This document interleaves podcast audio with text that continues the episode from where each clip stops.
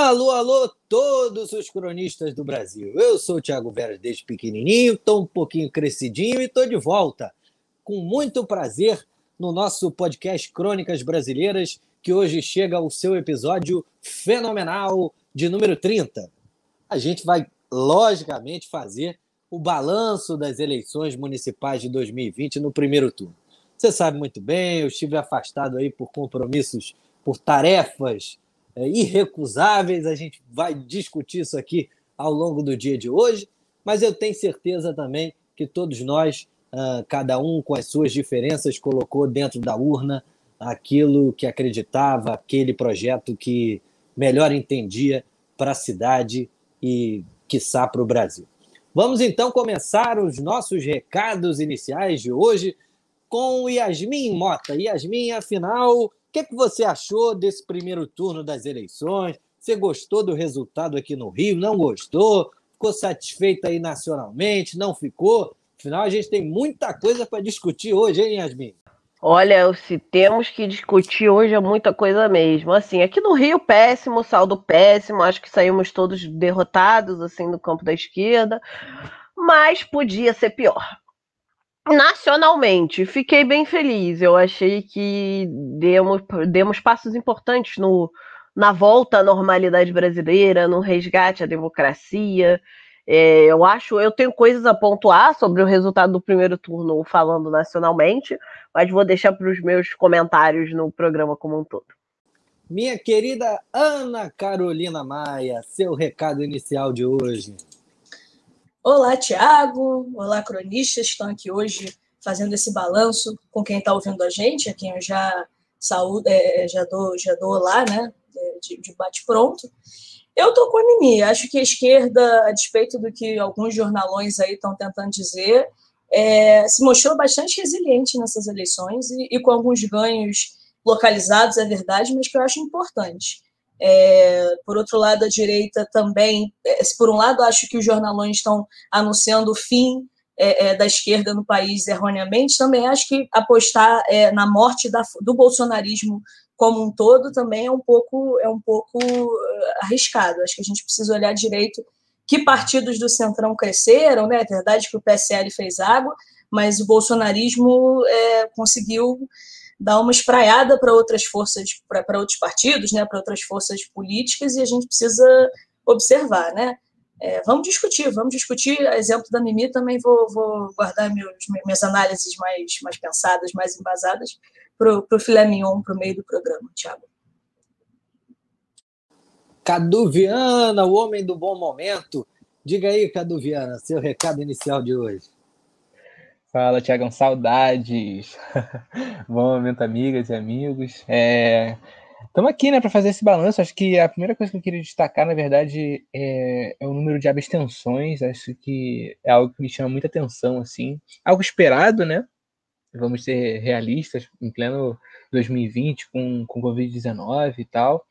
É, a gente vendo outros processos eleitorais também seguindo é, um pouco dessa margem, né? uns, uns mais, outros menos, mas com uma certa taxa de abstenção é, apresentando um, um, aumento. Aqui no Rio, principalmente, a gente teve é, um número é, que acho que não sei se duplicou, mas aumentou assim, é, não, até se depois se os colegas souberem qual foi a porcentagem, foi muito alta, assim, foi é, assustador. Eu acho que é, isso influenciou um pouco assim na, na corrida pelo terceiro lugar, que poderia virar é, uma, uma tentativa de tirar o Crivella do segundo turno. Talvez isso tenha desidratado um pouco essas candidaturas, é, mas não sei, é uma leitura que a gente tem que, que, é, que é, complexa de, de, se fazer, né? Mas de qualquer forma, é, mais de um milhão de, de pessoas se abstendo é, é, um número que a gente tem que considerar, é, pensando toda essa esse movimento de chamar a, a, a galera para o voto, né? De certa forma, a gente replicou um pouquinho do movimento americano, né? Lá por conta do voto não ser é, obrigatório e aqui por conta da, da, da pandemia. É, a esquerda, principalmente, se movimentando, chamando o voto, é, é, dando a ideia de que a galera tinha que comparecer e é isso, a gente não consegue medir, né? Só supor mas tem bastante coisa para a gente discutir, falando de Rio, falando de Nordeste, falando de São Paulo, é, Porto Alegre também, não vamos esquecer. É, acho que hoje a gente tem bastante papo aí, vai ser difícil encaixar em, em uma hora. Com certeza, com certeza. Hoje os nossos ouvintes vão ter que aí se, se adaptar a essa nova realidade de tempo de episódio. Só complementando o que você disse, porque eu consegui fazer de ontem para hoje esse levantamento, é, de abstenções nós tivemos 32,79% na cidade do Rio. De brancos, votos, pessoas que foram votar na urna votaram em branco, 12,69%. Uh, nulos, 6,54%. Isso dá o assustador total de 52,02%. Muito, eh, eh, isso nunca deve ter acontecido na história das eleições aqui no Rio de Janeiro. Mais da metade do eleitorado carioca não não escolheu um candidato, seja por abstenção ou seja por anular seu voto.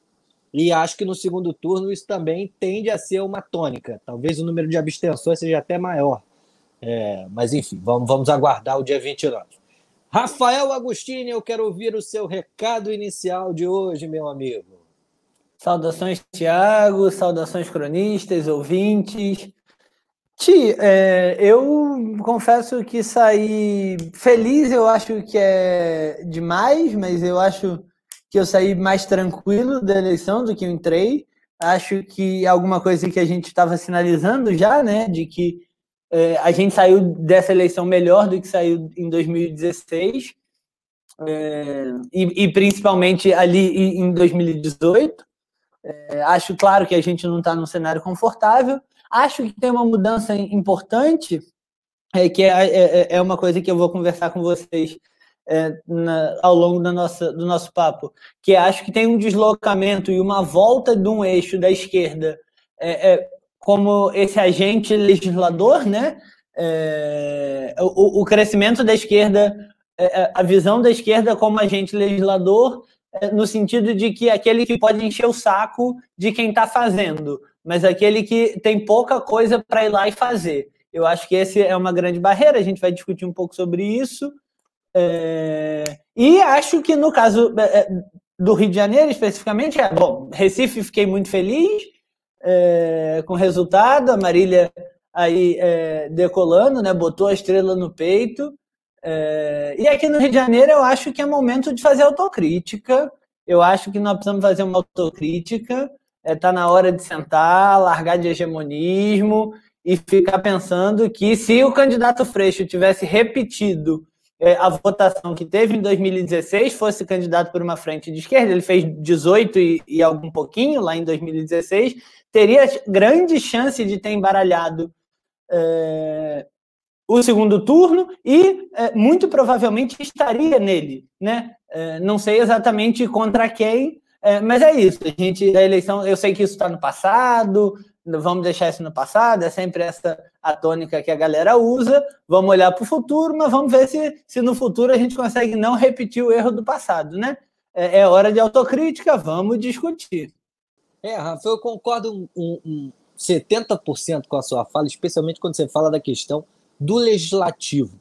Mas aí eu te faço também, e, e acho que isso vale para todo mundo, eu acho que essas eleições se mostraram para a Câmara dos Vereadores, Brasil afora, e especialmente nas grandes capitais, mas isso inclusive aconteceu em cidades do interior, é, como aqui no Rio de Janeiro, uma eleição em que a esquerda ganhou pelo discurso identitário.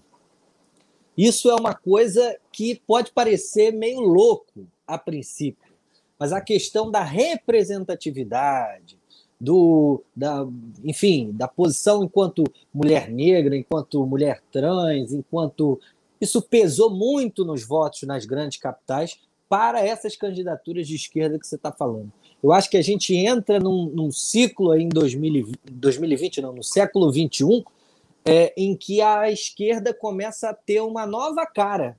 Porque se você para para pensar nas grandes capitais, a gente não elegeu para a Câmara de Vereadores nenhum grande líder sindical, nenhum grande líder trabalhista, nenhum grande. Não, não elegemos isso.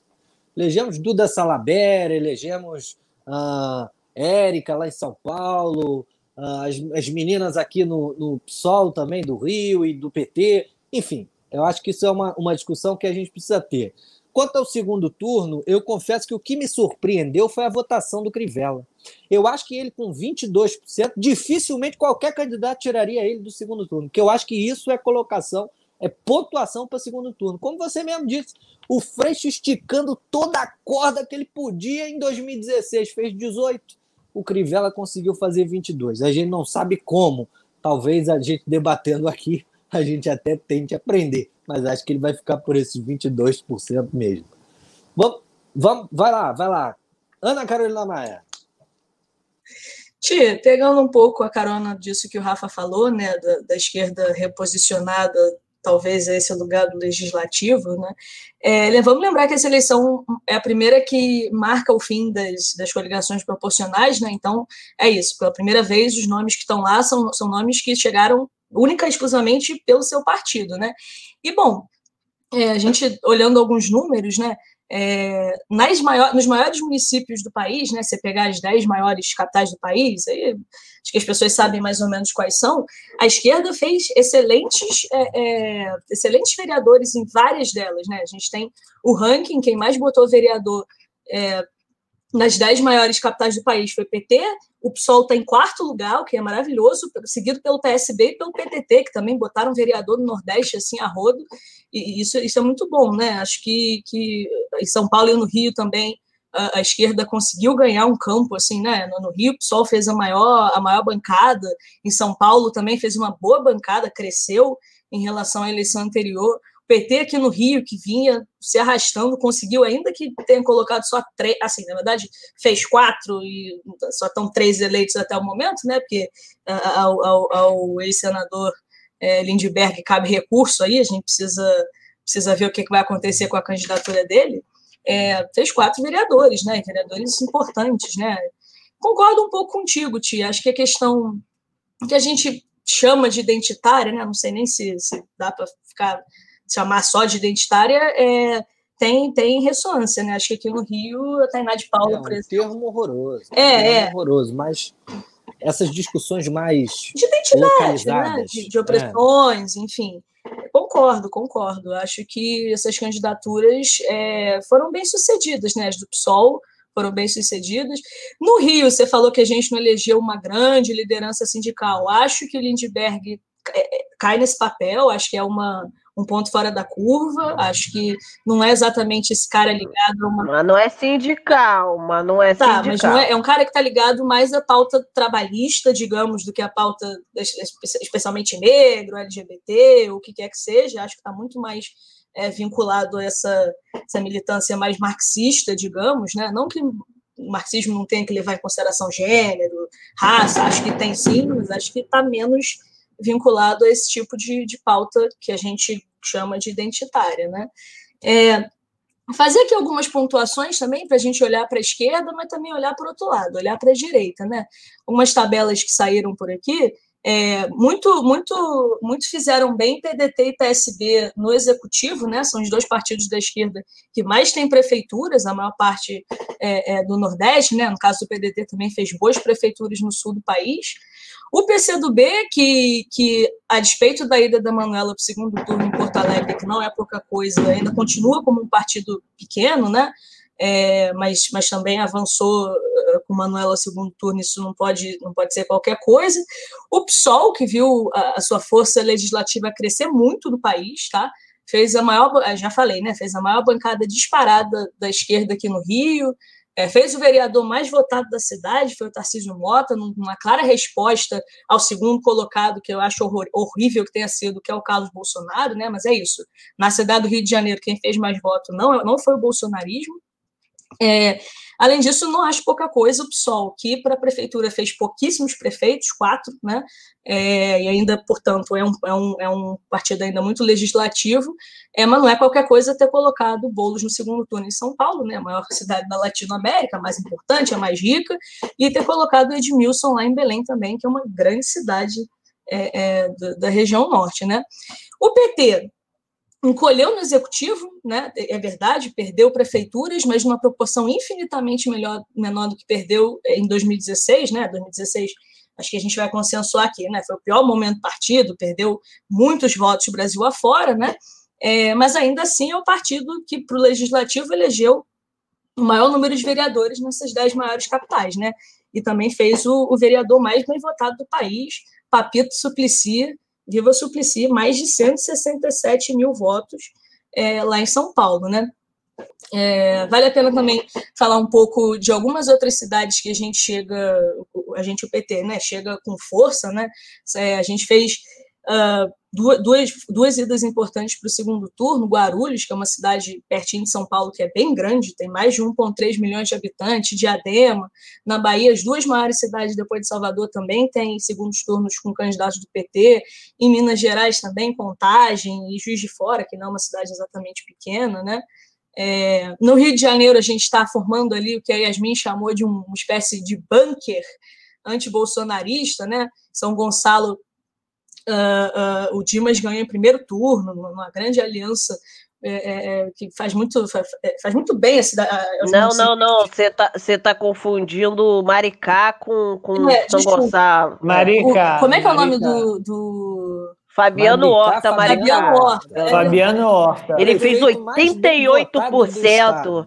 Ele, é ele humilhou o outro candidato, 88%. Não, não, minto, minto. Não foi o prefeito mais bem votado da, da, do estado, não que em Macuco só teve um candidato, né? ele ganhou com 100%. Mas assim, o, dos que competiram foi mais bem votado. Sim, sim.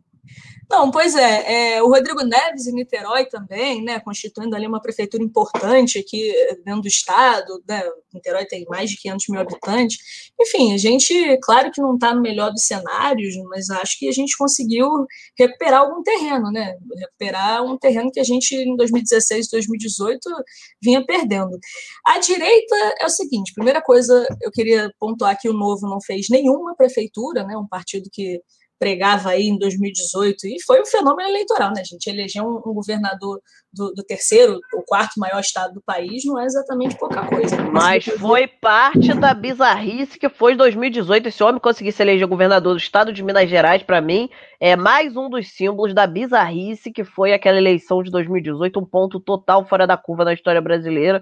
No futuro, a gente vai ver como isso vai ser estudado como um ponto fora da curva. É, eu acho que o eleitor recuperou o prumo, né? Assim, calma, gente, calma que esse vórtex que 2016 iniciou e que 2018 coroou é, tem limites, né?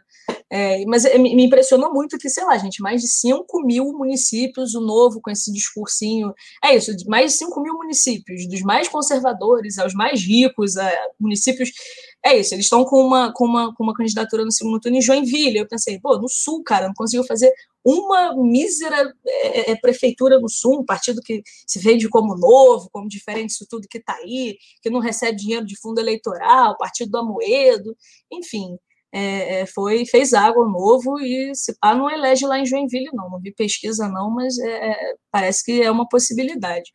O PSL, no cômputo geral, para o tamanho que tinha, para o investimento que foi feito, né? Vamos lembrar que o PSL rivaliza com o PT em, em dinheiro que ganha do fundão em tempo de TV. E aí, é, tudo bem que teve um racha no partido, mas para o investimento, né? Chegou com um time para ganhar Libertadores e fez só, não ganhou nem um carioquinha.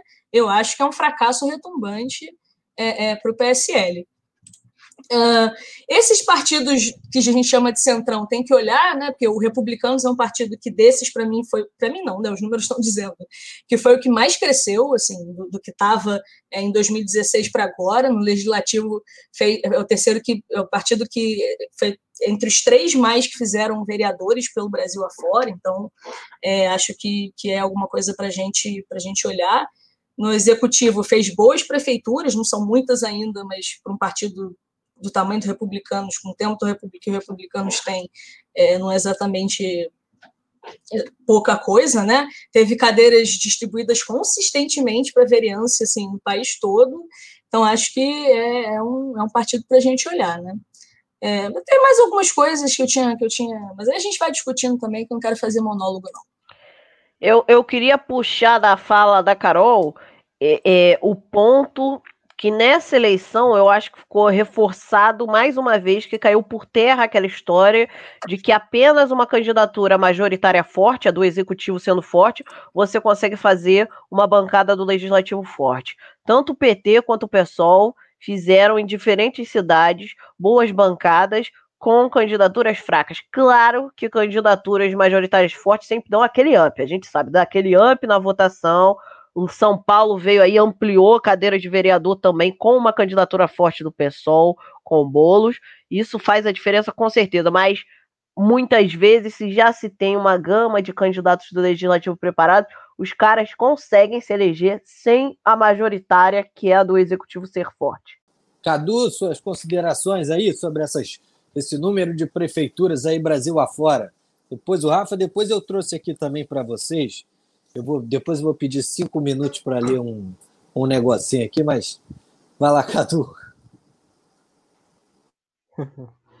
Então, Tiago, eu fiquei pensando muito aqui, é, principalmente é, na prefeitura de Belém, pensei bastante na de Fortaleza, agora essa disputa de segundo turno, no Recife também. São Paulo, que não tem como a, a, esquerda não, não focar em São Paulo nesse momento, né? Digo São Paulo e Recife, mas é, mais São Paulo, né? Porque a gente observa essa essa essa candidatura do pessoal que, que é, é uma coisa que me intriga, assim, que me, me, me motiva a acreditar um pouquinho que a gente tem possíveis caminhos, sabe? Acho que é, talvez essa candidatura do, do Boulos seja a, a, grande lição assim que a gente pode tirar né, dessa eleição. É, acho que deu importantes caminhos para a gente fazer uma coisa, cara, que a direita já está fazendo. A, a galera aí tem escolinha para aprender a fazer isso aí que o Boulos está fazendo, sabe? É, a gente não pode ignorar esses Renova, essas equipes de é, movimento. É, qual é o nome? Tem, tem mais alguns movimentos assim, né? É, suprapartidários e tal. Movimentos é, a gente não pode se enganar. É, essa galera se movimenta. O próprio Fred, Exato, o próprio Fred, que veio aqui, é, foi um convidado nosso na, antes da eleição, ele é um cara que fez esse curso, sabe? Você vê ali que tem toda uma linguagem, toda uma, uma, uma, uma construção, uma narrativa, um treino, e, e a esquerda não está fazendo isso, a gente não está se preparando para as novas linguagens, para disputar a, a, rede, que acho que o, o, o grande embate aqui agora, desse ano, acho que é isso, né? A gente conseguiu disputar a rede, porque nas eleições é, anteriores a gente acreditou que estava disputando com os memes, só que na verdade estava só re retroalimentando a máquina, né? Acho que de uma forma, uma pegada mais séria, uma pegada de quem entendeu um pouco, é, pelo menos buscou entender, né? Como que como usar essa essa rede e essas máquinas ao, ao, nosso favor, sem fazer uso de fake news, sem fazer uso de robô, é, mostrando que é possível, sabe? Acho que é, são lições que a gente pode tomar daqui para frente. Estou muito curioso para ver como que vai ser é, o, o, resultado, digo, não só da urna, mas o, o, resultado no final mesmo, qual vai ser a, a, a sensação que a gente vai estar, sabe, é, lá depois do dia 29. Talvez em São Paulo, dependendo da, da porcentagem que o Boulos atingir, digo não, mesmo não sendo eleito, mas dependendo da força que ele demonstrar, sabe, acho que a, a, o círculo vir, virtuoso, né, como os economistas gostam de, de falar, talvez um, um, círculo virtuoso que isso pode trazer para a gente, né, mostrando que é, tem disputa, tem campo, é, tem formas, é, acho que é, é, olhando um pouquinho para essa parte mais, mais ampla, né, é, ainda acreditando que a abstenção foi a, a grande vencedora de, desse processo eleitoral, eu acho que essa candidatura do Boulos em específico mostra para a gente que é, tem um caminho importante para seguir para 2022. É, não, não utilizando os números é, duros né, das eleições municipais, porque a gente sabe que na majoritária é, a, a, bola rola diferente, as, as coligações são, são construídas de forma diferente. A gente tem o próprio campo progressista tentando estabelecer esse diálogo né, que, que a gente tanto discute aqui desde o início do, do podcast. É, então tem muita água para rolar ainda, mas é, pelo menos é, a gente sai dessa com uma lição, né? E não com uma surra. Acho que isso já está já tá valendo bastante. Rafa, qual é a avaliação que você faz aí do, do crescimento dos partidos? Hoje, por exemplo, o partido com mais prefeituras no país é o MDB, né? essa eleição de 2020. É, tivemos também um crescimento de partidos como PP, PL, PSD. Republicanos, PSD. Eu tenho aqui, depois eu vou ler para vocês, e que a gente também está no. Eu não quero jogar água fria no otimismo de ninguém, né? mas eu tenho aqui a lista dos 92 municípios do estado do Rio, do, do resultado eleitoral. Quem foi eleito, quem vai para o segundo turno. A gente não levou uma surra, não. A gente levou. Enfim, Rafa, dê suas estado, considerações. Tio, eu, eu queria começar falando sobre isso, né? É, é, é, o estado do Rio é, tem um cenário hoje muito sui generis. É, de todos os municípios que compõem a região metropolitana da cidade do Rio de Janeiro, com exceção da capital, todos os outros é, é, tem, tem maioria evangélica já, então você pega todos os municípios da Baixada Fluminense, enfim. É, o estado do Rio, só Roraima é, teve um. Tem um índice que é, não vale muito a pena entrar, mas um índice de conversão, né? Que é usado nas ciências sociais. Só Roraima passou por um índice de conversão maior do que o estado do Rio de Janeiro. Então, é, acho que no caso do Rio, você tem uma, um movimento que pode ser associado, acho que não se resume a isso, é, mas que tem forte componente do aumento é, dos neopentecostais, né? É, acho que fora do, é, é, do Rio esse cenário, cenário melhora um pouco. É, queria pensar, por exemplo, São Paulo, né? Que o Cadu estava falando. Acho, tem que ser um, um chamar a atenção do, dos nossos ouvintes, né? Que o Covas tem falado que ganhou em todos os distritos de São Paulo. É verdade, é verdade. Mas ali nos distritos da Zona Sul, se você pegar lá a Capela do Socorro, aliás, reduto eleitoral do companheiro Gilmar Tato, Valo Velho, Capão Redondo, Piraporinha, se somar, o Covas teve menos votos do que o Tato e o Boulos somados. Então, é, você tem uma espécie. É... Sim, senhor, você pode olhar aí os dados no mapa. Estou vendo o Thiago balançar a cabeça estou negando, mas se você somar dois candidatos. Mas, mas são dois candidatos que agora vão. São... Claro, claro, se juntar no vão... segundo turno. Não, é isso. Ninguém aqui vai fugir do país, não. Re respeita, tá respeita o Megazord. Respeita o Megazord. É isso, acredite. O Matato não está comendo croissant na Champs-Élysées. Tá na rua, falando com o povo da Capela do Socorro. Olha, quem deve estar tá lá, quem deve estar tá lá, até porque lugar. No, na França tem muita gente loira. Quem deve estar lá é a loura do Ceará, mas mais tarde a gente conversa. A loura Fujona, que até agora não abriu a boca Meu Deus da milícia lá. Mas as urnas dão um recado. Esse tipo de gente mesmo tem que ser extirpado. E levou uma coça, mesmo já tendo sido prefeita. Pô, foi, foi, foi. O negócio foi feio lá. O negócio foi brabo. Continua a sua análise aí, São Paulo, lá na Zona Sul. Continua aí. O foco é São Paulo. Tiago está aparecendo. Tiago tá loura, tá aparecendo. Da loura pro loiro. Fala, louro.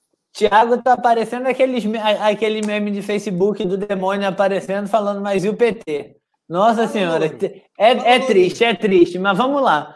É, isso se a gente somar só os votos do Tato, é, que não foi para Paris, é importante dizer, é, reitero aqui, e do Guilherme Boulos em boa parte dos distritos eleitorais da Zona Sul de São Paulo é, e em alguns também da Zona Norte, é, alguns da Zona Leste, principalmente do extremo leste da cidade, o PT e o PSOL têm juntos a maioria dos votos, né? É, de, de novo, recuperando um pouco da divisão que, que aconteceu é, na, na, nas eleições de 12, né? É, então, eu acho que tem jogo, é, é um jogo que é difícil, não acho que, que seja fácil, acho que a probabilidade maior é que não dê, mas, bom, é, é a esper... se a gente perder a esperança, vai sobra o quê, né? Tem que continuar, sobretudo porque não é uma esperança desvairada de achar que vai ganhar o segundo turno, é, é, nesse caso, sem chegar nele. Nesse caso, a gente já está falando de alguém que já está no segundo turno, e, portanto, o debate é de outra ordem. É, e aí, olhando os mapas eleitorais, né? É, queria chamar a atenção uma última coisa, é, levando, saindo, dando um salto agora de São Paulo, é, é do ponto de vista não numérico, mas da forma. O, o Cadu falou de uma certa reinvenção do Boulos, né? É, eu acompanhei muito de perto a candidatura da Margarida Salomão lá em Juiz de Fora e acho que a estética assim, é uma estética muito diferente de tudo que a gente viu, ou pelo menos de tudo que eu vi em boa parte das campanhas majoritárias da esquerda no país. A campanha da Margarida está muito à frente. Foi assim, escolher uma linguagem. Talvez quem tenha se aproximado a fazer uma coisa é, parecida tenha sido do Boulos. É, e claro, com mais efeito, porque é uma cidade maior. Mas eu acho a da Margarida ainda mais transada, ainda mais jovem, é, ainda que transado não seja uma palavra nada jovem. É, mas acho que a gente precisa olhar para essa forma, essa nova Depois forma. a gente de... não sabe por que a esquerda tá assim, né, Rafa? Assim como? Transada. Eu podia te responder aqui, mas eu vou deixar que, que, que os ouvintes é, falem por si. É, e, bom, então já falei da, da, forma em Juiz de Fora, já falei do conteúdo aqui em São Paulo. Acho que no Rio de Janeiro é, não tem muita opção. Quem tem coragem vai votar 25, quem tem coragem de verdade vai sair de casa para votar no Eduardo Paes, é, se não por outro motivo, por saltar a cobertura de estratégias da família de 3% para 70%. Não precisava de outro motivo, tem uma lista deles. Mas é, eu estou citando só um, que é do meu campo de do meu objeto de estudo, enfim, no lugar onde eu estou inserido profissionalmente. E acho que no Recife, vamos preparar a carreata que nós vamos ver o Lula na, lá na posse da Marília. Ele já prometeu, é, é, tá, tá imbuído de fazer a, a, a Marília, de, de, contribuir com a Marília, é, é acabar com esse feudo PSBista é, no, no estado de Pernambuco, mas especificamente no Recife, o que embaralha um pouco o jogo eleitoral, né? De novo, dá uma pernada na terceira via, que tenta se ensejar nas costas do PSB. Se o PSB tomar em Recife, pode ser que tome em Pernambuco na próxima eleição, e aí a terceira via perde um dos braços para se apoiar, e bom, tudo volta a ser o que Gente, era antes. Eu vou gostar muito se a Marília der essa rasteira no João, apesar de que as duas campanhas estão excelentes. Eu gostei muito, gente, gostei. Eu não sei o que, que tem no DNA dos Arrais, porque assim, tem outros, outras famílias que conseguem eleger os herdeiros, mas assim, tu vê que a pessoa não dá pro jogo, ela tá ali só porque é o herdeiro. Cara, os Arrais não, cara, eles têm, tem alguma coisa, sei lá, alguma coisa passa no sangue desses caras, porque é tudo muito tão bom, tanto que tá Mari, Marília e João aí se estapeando, gente. A Marília é neta do, do cara e o João é bisneto do Arraiz.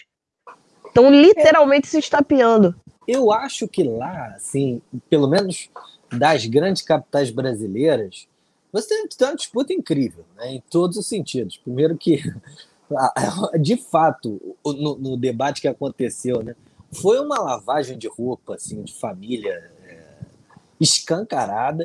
Mas eu acho que, acima de tudo, é, lembrando a frase da, da, da célebre ex-presidente Dilma, lá se quem ganhar ou quem perder, ninguém vai ganhar e vai perder, entendeu? Porque eu acho que é um bom segundo turno. Não acho que seja um segundo turno ruim. Eu acho que, independentemente do, do, do caminho que a cidade escolher tomar, é, a gente não tem ali um palanque de bolsonarismo, um palanque reacionário, um palanque. Você vai ter divergências naturais de campo, mas que, que a bem da verdade, acho que a cidade estaria bem representada com, com, com qualquer uma das duas. Eu, pessoalmente, é, gosto mais da Marília, mas, partidariamente, por ser vice do João Campos, tem que torcer para a vitória do João Campos. Olha, eu estou com Marília. Meu coração estava dividido, mas eu agora estou com Marília. E se eu fosse moradora de Recife, votaria 13 com muito gosto nesse segundo turno, porque eu descobri que o João Campos está namorando a Tabata Moral, com direito a declarações de amor no Instagram. Então, para mim, acabou. Não voto, não aperto 40, não aperto. Mas que isso, Yasmin? Nem o PDT não tirou ela, você vai tirar? Deixa ela lá, deixa a garota. Meu problema é com essa liberalzinha. Não dá, não dá. A pessoa transa com liberal, não dá. Tem relacionamento assumido, não dá. Daqui a pouco, tá, tá Tabata Amaral, secretária de Estado de Recife. Depois essa menina vai ser primeira dama do governo do estado. Não dá, não podemos alimentar essa possibilidade. Não podemos. Gente, parece que eu sou louca falando isso. Isso é realidade da política brasileira. Daqui a pouco essa menina se muda, vira senadora por Pernambuco. Vamos abrir nosso olho. Não duvido, hein? Não duvido. Essa menina é golpista raiz cria de Paulo Lema. Mas vai ser pelo PDT, Yasmin? Talvez pelo PT, não. Não opino, não opino. Aí você quer demais. Pode ser pelo PSB. Não duvido nada que João É, Campos abra portas pra ela, tá? PSB. Abra portas pra ela. Pode aguardar. Daqui a pouco mete uma criança aí, eles têm mais ou menos a mesma idade. Cadu, você tá muito calado. Fala algo aí. Não, eu tô aqui, tava pensando, na verdade, rindo bastante aqui com os colegas, mas pensando aqui no debate de ontem, né? Que a gente ainda não, não falou sobre. E eu fiquei pensando que, cara, que, que absurdo, né? E que momento que a gente tá vivendo, cara. Ontem foi um dia muito, muito engraçado. assim. Quer dizer, engraçado, triste, é, de certa forma, porque é, eu tô falando aqui da, da- do vídeo que saiu do Crivella é, xingando, ofendendo o Dória, é, de uma forma bem ríspida, desesperado mesmo, né? Acho que é, era o, sim- o simbolismo ali do, do desespero do Crivella vendo o, o- o trem que vai passar por cima dele agora no dia 29. Então, já começou dessa forma, assim, digo engraçado porque foi, foi o- mais um sintoma, né, desse desespero do Crivella, e que muito me agrada nesse momento, ver ele desesperado, porque é, é isso que ele está fazendo com a população carioca, né? deixando todo mundo desesperado aí, sem saber, sem, sem um prefeito, a cidade sem prefeito, sem governador, é, é tudo junto aqui, né? Então, assim, é, pra- mas para indo para o debate, assim, mais uma vez, é aquele debate burocrático, né? sem, sem proposta, mas muita ofensa.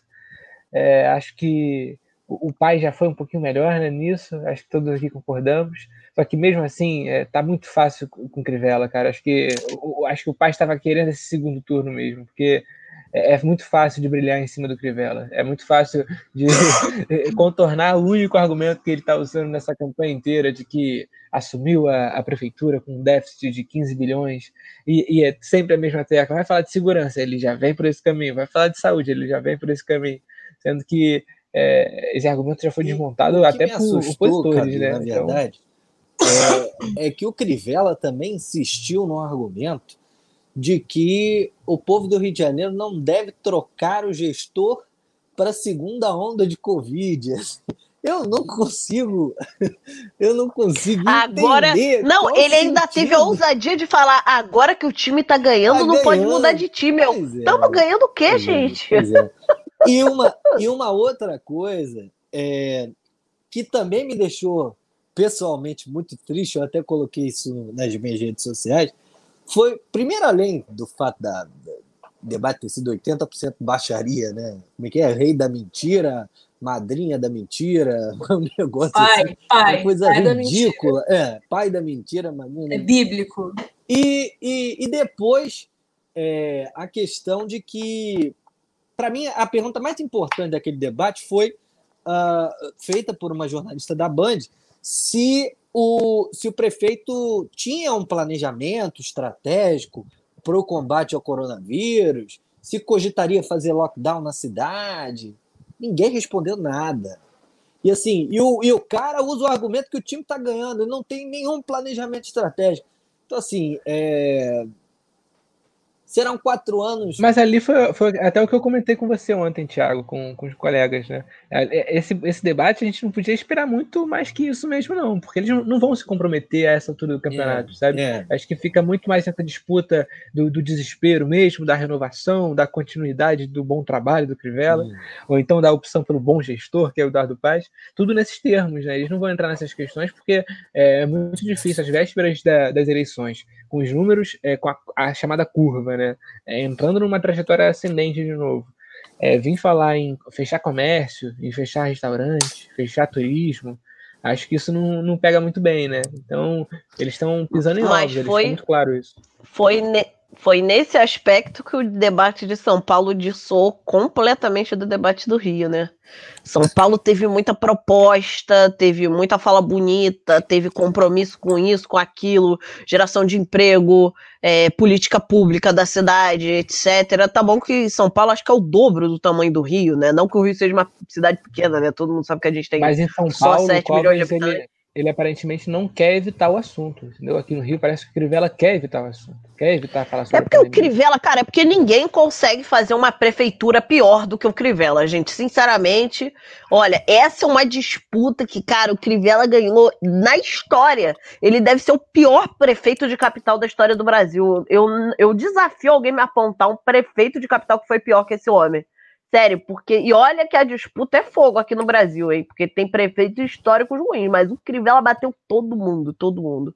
Cara, mas uma coisa que eu queria pontuar do Nacional, que eu, que eu esqueci, é que eu queria falar o seguinte: o Brasil, para mim, deu uma amostra nessa eleição que está voltando para o seu eixo. É, e eu não digo isso porque, como todos nós apontamos, houve um, um, momento agora de resistência de diversos setores diferentes do campo da esquerda progressista, ali da centro-esquerda, etc. Eu estou dizendo isso porque, inclusive, o grande campeão dessas eleições foi mais uma vez o chamado Centrão. Centrão, não tem dúvida. Disso. Voltou a ser aquele poder dos políticos tradicionais, das oligarquias tradicionais. Essa galera voltou para o centro. E eles saíram derrotados em 2018, hein, gente? Não foi só a esquerda que saiu derrotada em 2018, eles também saíram. Se abriu as portas do inferno do bolsonarismo em 2018, saiu tapando todo mundo. E agora, pelo que estamos vendo, houve o primeiro direcionamento de que estamos voltando ao eixo do voto tradicional no Brasil, de ser uma disputa entre o campo progressista e os conservadores da oligarquia tradicional. Voltamos a isso. Resta saber, 2022 vai se concretizar que voltamos a isso ou vai oscilar de novo para o bolsonarismo. Eu acho que isso ainda está um pouquinho aberto. Mas a gente precisa se organizar para voltar ao normal. Porque o bolsonarismo, gente, olha, para o Brasil que já teve varre, varre, vassourinha, varre, varre, varre a bandalagem para lá, que o Jânio Quadros é, prometia moralizar o Brasil e que já teve o caçador de Marajás, Fernando Collor de Mello. A gente conseguir eleger o Bolsonaro conseguiu ser pior do que esses dois casos que eu citei anteriormente. O Brasil tem um fetiche nisso, de achar a figura que vai moralizar o país. Ninguém vai moralizar esse país, gente. Não existe isso, até porque a gente é um país continental. Não há como moralizar o país assim. Não há como você achar que você vai recuperar o Brasil. Ah, eu vou salvar o Brasil em quatro anos. Não existe isso. Não existem salvadores da pátria, nem da esquerda, nem da direita, nem do centro, nem do caralho a quatro. Deixa eu trazer algumas outras coisas aqui, algumas informações, né? Que a gente está falando que o Centrão foi campeão e, e que a extrema-direita foi um pouco encolhida nesse processo. Acho importante a gente pegar das candidaturas do nosso campo pelo país, e, e a gente tem algumas candidaturas em cidades importantes, quais que estão enfrentando o candidato que é um bolsonarista assumido, né? Se por um lado o Boulos em São Paulo e Manuela Dávila enfrentam candidatos que são liberais, né? A gente pode é, achar vários, vários defeitos para o Bruno Covas, mas assim, anti-ciência não é exatamente um deles, né? É, negacionista científico também não é. No caso da Manuela, o Melo lá também é um, é um, eu vi alguns debates dos dois, é um liberal muitíssimo civilizado, assim, até algo agradável. E fazer uma distinção entre quem, por exemplo, o Sarto está enfrentando lá em Fortaleza, que é um miliciano assim é, inveterado, e aí é muito importante, como já, já aconteceu, que a esquerda se una no nome dele. O Edmilson, lá em Belém, também enfrenta um bolsonarista, né? É importante dizer. O Kozer, em Vitória, também enfrenta um, um bolsonarista, um cara é, que foi político. O caso de São Gonçalo, né, cara? É isso. Que eu acho São que é o mais emblemático. Aqui a gente está falando. É, de, um, de, um, de um sujeito que é, é. não, meio, cara, mesmo se você comparar com o caso do Sartre lá, o cara pode fazer motim, mas aqui no Rio, em São Gonçalo, você está falando de alguém que tinha esquadrão de extermínio nos anos 90, o candidato é, é, é, do, do, bolsonarismo em São Gonçalo. Acho que nenhum outro desses cenários que Carol está falando, você tem um candidato que matava a gente abertamente no país, assim, mesmo os mais bolsonaristas. Pois é, e, e aí acho que tem uma, uma volta um pouco do centrão, é verdade, é, mas a gente não pode descontar uh, a força que algumas, que algumas, algumas candidaturas abertamente bolsonaristas têm. Inclusive a Crivella, que eu acho que não vai que não vai ganhar, perdão, acho que vai perder, mas acho que teve uma votação muito expressiva no primeiro turno, essas pessoas não somem. É, e acho que enfim, não, não, perde no segundo turno, mas não sei se mantém essa, essa, essa distância que tá, tá deu 70, 70, 30 mais ou menos, 69, 31, né? A última, a última data folha que saiu. É, nesse momento, claro que esse podcast não é pró Eduardo Paz, mas acho uma responsabilidade se furtar de escolher, seja para votar nulo, seja para votar branco, quando o que está tá do outro lado é Marcelo Crivella e o que Marcelo Crivella simboliza, mas além de só simbolizar o que o Marcelo Crivella faz como gestor, né, porque se fosse só o símbolo do bolsonarismo fosse um bom, um bom gestor, era uma coisa, né? Claro que era problemático. Mas é isso, ali o pior do bolsonarismo, a mentira, a fake news, de falar aquilo do Paz ontem, sobre botar PSOL no meio. Ali é uma gestão horrorosa com a cidade, com os mais pobres. Não é não é o cara que, que fez política pública para as pessoas mais pobres, como o Paz é, por exemplo, com todos os defeitos que tem. Enfim, é, acho que se, se as pessoas precisam é, é, escolher mesmo, assim, é um dever escolher. E aí você tem que entender que tem um mal menor. E aí a galera quer se limpar e falar, não escolhi nenhum dos dois porque não, não, não quero me sujar, acho uma atitude deplorável com a cidade, porque o que está na reta é a clínica da família do mais pobre, né? E acho que é isso, se a pessoa é minimamente informada, se é uma classe média esclarecida, de esquerda, tem um compromisso é, com o povo do Rio de Janeiro de barrar o Crivella. Eu não tenho dúvidas de que não há nada pior. É, acho que a gente tem que fazer um, um, um voto crítico mesmo no país. É, eu acho que o voto crítico no Paz é muito válido. Eu não, eu não gosto desse, dessa discussão perfumista. É, eleição é eleição, gente. Segundo turno é uma merda, é isso aí mesmo. Quando a gente não tem candidato, tem, a maioria das pessoas vai escolher alguém. É, é, verdade. Quer dizer, nesse ano especial no Rio, né? Não sabemos, porque a abstenção no primeiro turno já foi 52%, né? A abstenção mais brancos e nulos foi 52%. Então, aqui no Rio, eu acho que a, a, a tensão é a, a, abstenção subir mais um pouquinho, né? Então, assim, cada voto na urna vai ser importante, sinceramente. Mas eu queria apontar a, a coisa que o Rafa falou, que a bizarrice é que essa direita que é a civilizada não tem essas, esses políticos, tipo, pistoleiro da vida.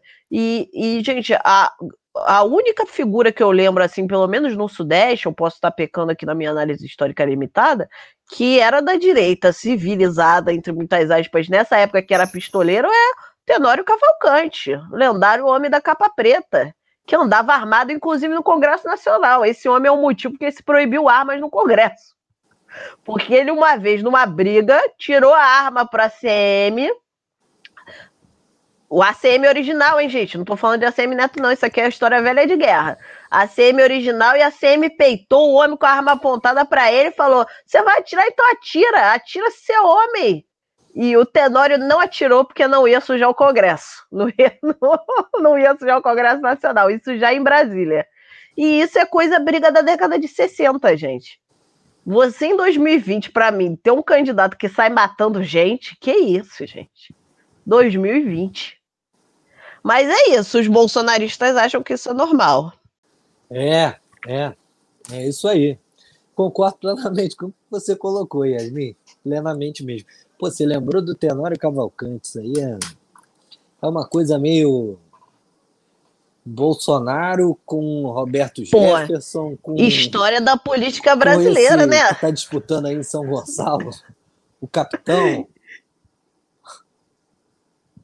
Capitão Nelson. Gente, isso, Capitão Nelson. É, eu fiz aqui uma relação é, dos prefeitos aqui no Rio que já, que já foram eleitos. E eu queria trazer, trazer para vocês é, alguns, alguns nomes, especialmente do nosso campo, né? É, porque é, é, é, surreal pensar que um, um estado com 92 municípios, que já teve aí a, a sua onda da brisolada, depois teve a onda do PT, a onda vermelha e por aí vai, é, tenha, tenha, tenha um resultado tão ruim como nós tivemos. E eu vou ampliar um pouco o leque para a gente considerar aí quantos prefeitos a gente já fez. No município de Areal, foi eleito Gutinho da Rede Sustentabilidade. Em Cabo Frio, meu grande amigo Zé Bonifácio, do PDT. É, em Carmo, município também ali do, do mais perto ali da região do sul fluminense, Serginho Soares, do PDT. Em Japeri, doutora Fernanda Ontiveros, uma companheira também maravilhosa do PDT. Em Maricá, Fabiano Horta, do PT, com aquela votação estrondosa. Em Niterói, o Grael, também pelo PDT. E a possibilidade que nós temos nos, em dois segundos turnos, é, em Campos, né, que é um segundo turno aí, eu estava até comentando isso com a Carol ontem, entre duas famílias tradicionalíssimas em Campos, a família Garotinho e a família Viana. O Vladimir Garotinho, do Solidariedade, versus o Caio Viana, do PDT. E em São Gonçalo, que é o exemplo mais claro da eleição de 2018, o Dimas Gadelha do PT com o Capitão Nelson do Avante. Então, de 92, nós fizemos uma, duas, três, quatro, cinco, seis prefeituras. Dessas seis, a rede tem uma, o PDT tem quatro e o PT tem uma. De 92 municípios do estado do Rio de Janeiro. O trabalho Mas, precisa. Thiago, mais da mas, Tiago, mais da metade dos municípios do estado do Rio de Janeiro é, é, assim, não vou dizer mais da metade, mas mais da metade dele, boa parte deles é golpe daquela punheta que teve de criar município aí na década de 80 e 90, que assim, se eu tivesse viva nesses anos, eu tinha sido contrário, eu tava lá no Congresso fazendo escândalo para não fazerem essa merda desses municípios que não tem porra nenhuma, que só tem Câmara de Vereadores. Dois, que mais da metade deles não tem nem 50 mil habitantes, gente para as pessoas terem uma ideia, porque eu acho que o pessoal não para para pensar no que significa número de habitantes. Paracambi, que é aquele buraco que é, tem mais de 50 mil habitantes. Paracambi. Pensou Paracambi, pensou 50 mil habitantes. Eu estou falando aqui de cidades que não têm 50 mil habitantes. Para vocês verem como o buraco é mais embaixo. Aí, meu filho, o que importa é, eu vou até abrir uma listinha aqui dos municípios do Rio de Janeiro. O jogo que importa para mim, claro, ganhar nas cidades menores é legal para fazer aquele negócio do Estado progressista, mas o que importa no Rio de Janeiro é Rio de Janeiro, São Gonçalo, Duque de Caxias, Nova Iguaçu, Niterói, Belfort Roxo, Campos, São João de Meriti, Petrópolis e Volta Redonda. As dez maiores cidades do estado, eu acho que conseguimos fazer uma presença em cada uma delas. Isso que me importa. Quais seriam? O prefeito... Vamos lá as 10 maiores. Abri aqui hum. oficialmente IBGE. Rio de Janeiro ah. é a primeira. Rio, aí logo depois fora. São Gonçalo.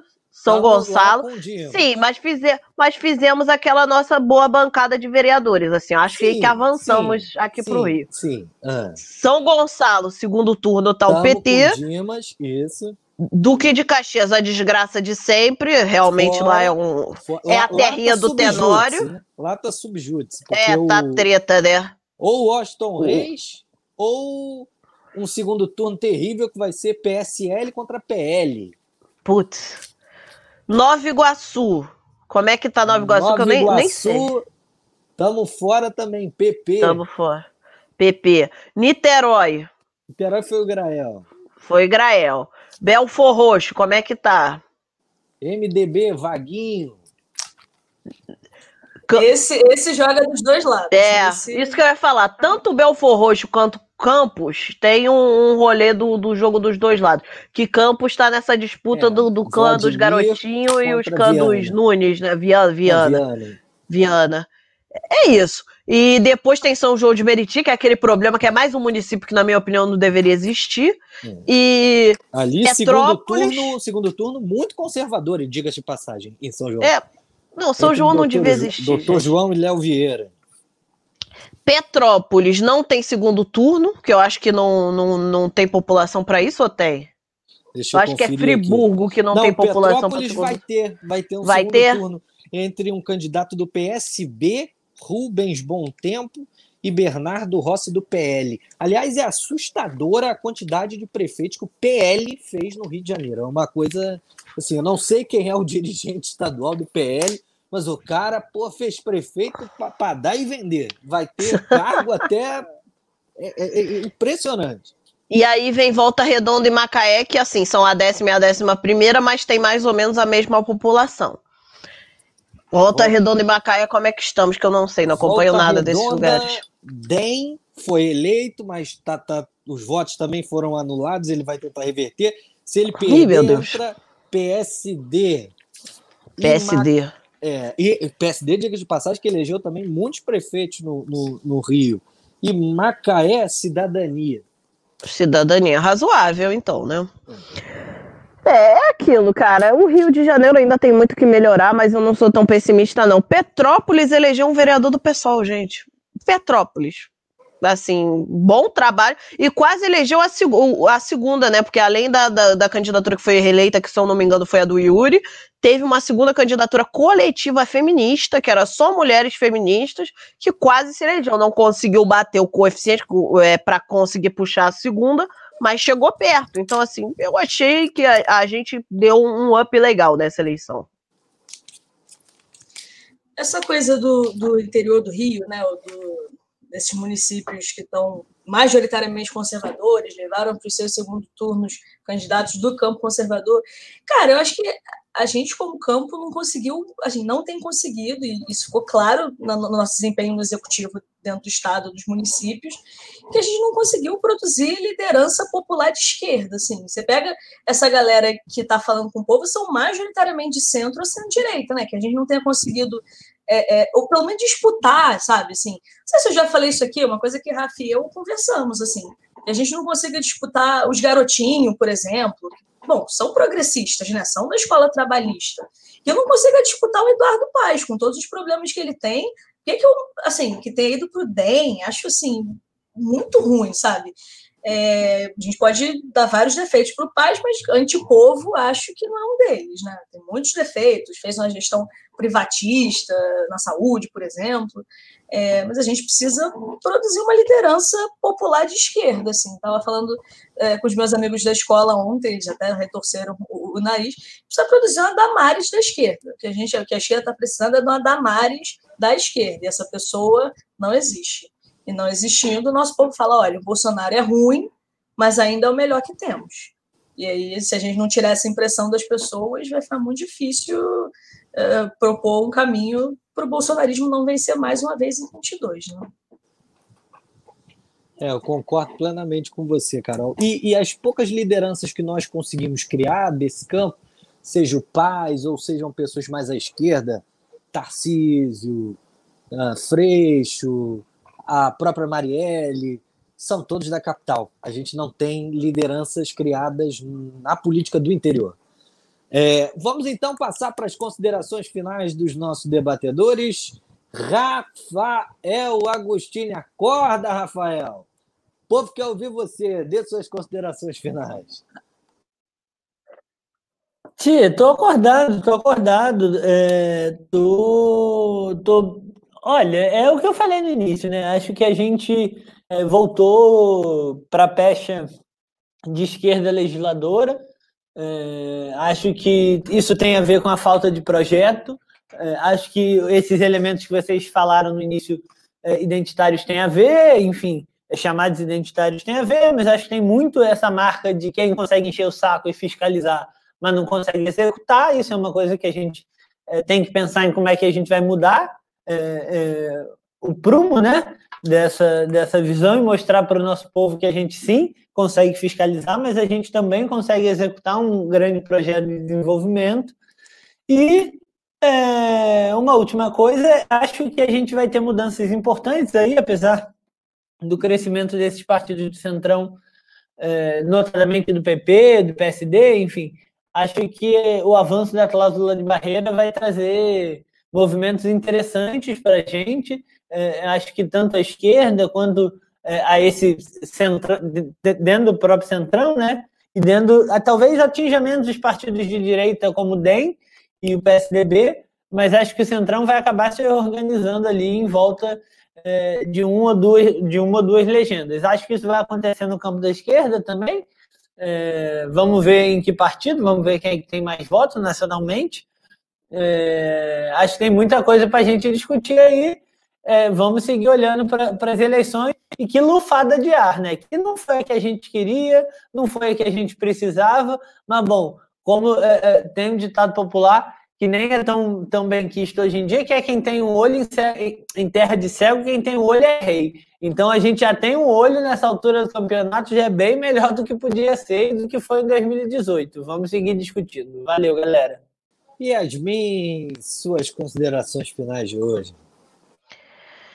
Minhas considerações finais vão no sentido de que a gente tem que se preparar muito bem para 22. Eu acho que começou uma, uma expectativa de esperança aqui. Eu acho que o Boulos ir para o segundo turno foi bem simbólico. Eu acho que a grande disputa de Recife, a grande disputa de Porto Alegre, é, a grande disputa de Belém. Eu acho que Belém é a capital que, que é, o pessoal vai conseguir pegar a primeira vez que vai se, que o pessoal vai governar uma capital, se tudo der certo. É, então, assim, é, eu tô otimista, eu acho que a gente se preparando, fazendo determinados deveres de casa que estão sendo procrastinados para 22, há a chance real de matarmos, jogarmos a pá de cal em cima dos merdas dos bolsonaristas, até porque a gente viu resultados que alguns deles que decidiram se aventurar se candidatando à prefeitura tiveram, foram resultados péssimos.